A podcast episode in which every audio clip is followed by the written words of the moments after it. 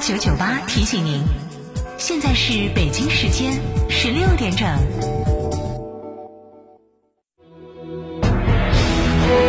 成都的声音，FM 九九点八，成都电台新闻广播。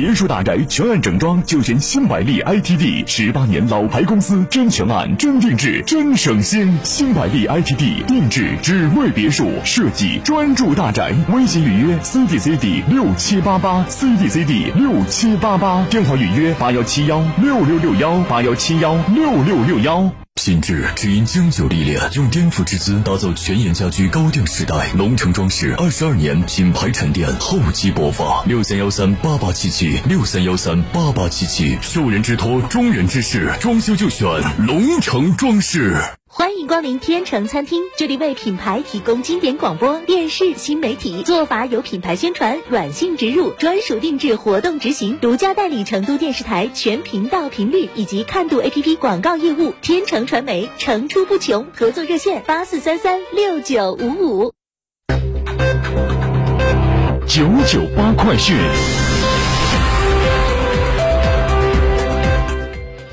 北京时间十六点零二分，这里是成都新闻广播 FM 九九八，我们来关注这一时段的九九八快讯。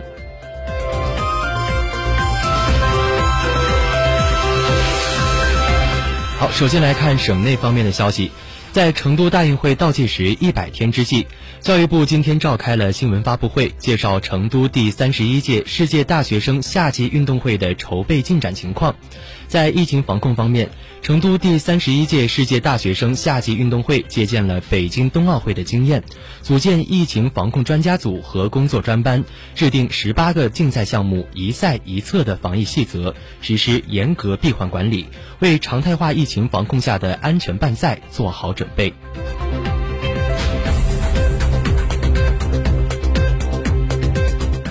好的，再来关注国内其他方面的信息。在北京一家三甲医院的生殖中心，记者看到，有不少患者在咨询辅助生殖医保报销的相关政策。一些医生告诉记者，从二月二十一号部分辅助生殖技术项目纳入医保的消息公布后，很多医院的生殖中心咨询量就出现了提升。但医生们表示，尽管近期就诊量有所提升，但就诊高峰应该在三月二十六号政策落地以后。业内人士告诉记者，政策落地后，一个治疗周期从实验室的胚胎培养到胚胎移植，大约将节省一万元到一万四千元不等。治疗费用的降低会使整个辅助生殖市场的渗透率变高，未来中国辅助辅助生殖技术市场需求规模将达到四千多亿元。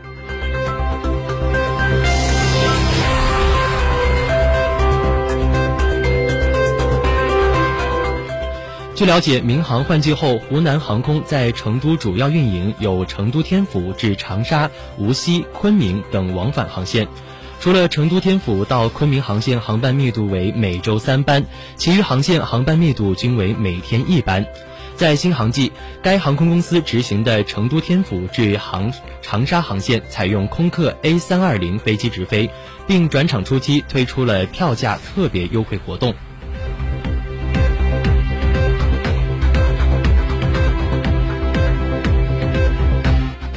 据工人日报报道，超龄农民工在正在逐步的告别建筑工地。截至目前，全国已有多个地区发文进一步规范建筑施工企业用工年龄管理。上海市建设工程安全质量监督总站安全科科长崔勇表表示，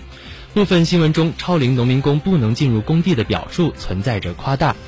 文件中明确规定，超龄员工不能从事建筑施工作业，而工地的其他辅助性岗位，比如保洁、保安、仓管等，则不受影响。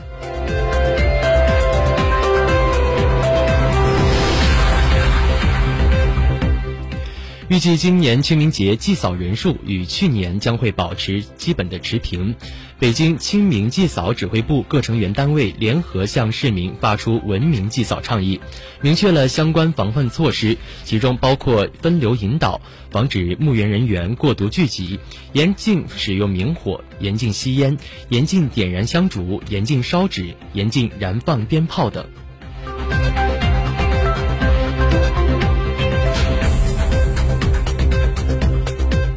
好的，接下来关注疫情方面的信息。在国务新在国务院新闻办公室召开的发布会上，国家卫生健康委副主任、国家疾控局局长王贺胜介绍说，在疫情防控工作中，要全面加强医疗机构首诊负责制和院感的防控措施，对七千多家发热门诊和八百多家定点医院进行台账式管理，加强核酸检测的能力建设，全国总体核酸检测能力每天超过四千万份。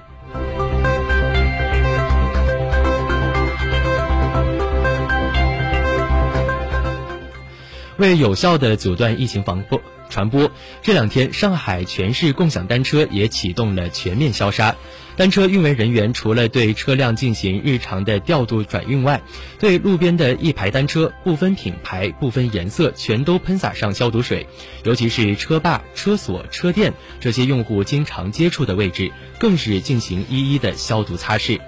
目前，各平台企业已经按照街镇进行区域划分，实行包干，高频使用区域做到一天消毒两次，而对新增的中高风险地区周边车辆，还将增加一次集中消杀。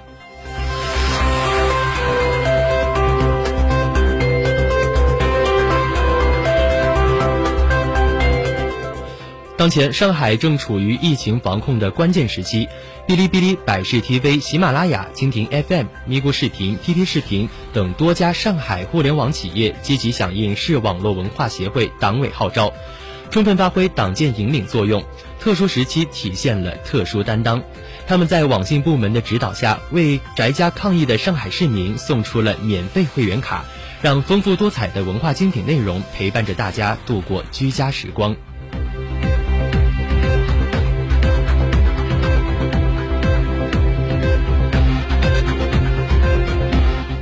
好，接下来我们来把视线转向国际。三月十六号，美国福克斯新闻的一位主持人在节目当中阐述了美国应对俄乌冲突负责的观点。他表示，美国的一系列挑衅行为是逼迫俄罗斯转向武力的根本原因。一些美国的网友也对这一观点表示了肯定。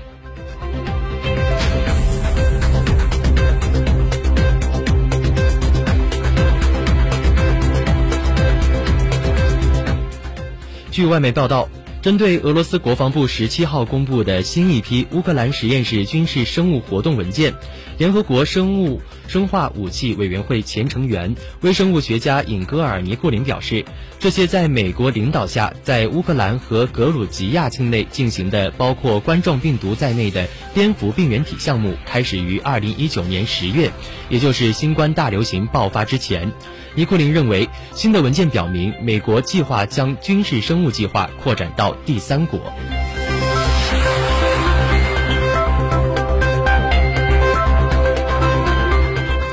综合外媒三月十八号的报道，俄罗斯常驻联合国代表在联合国安理会会议上表示，乌克兰多个城市的市长在转售来自国际组织的人道主义物资，包括食品、药物和衣物。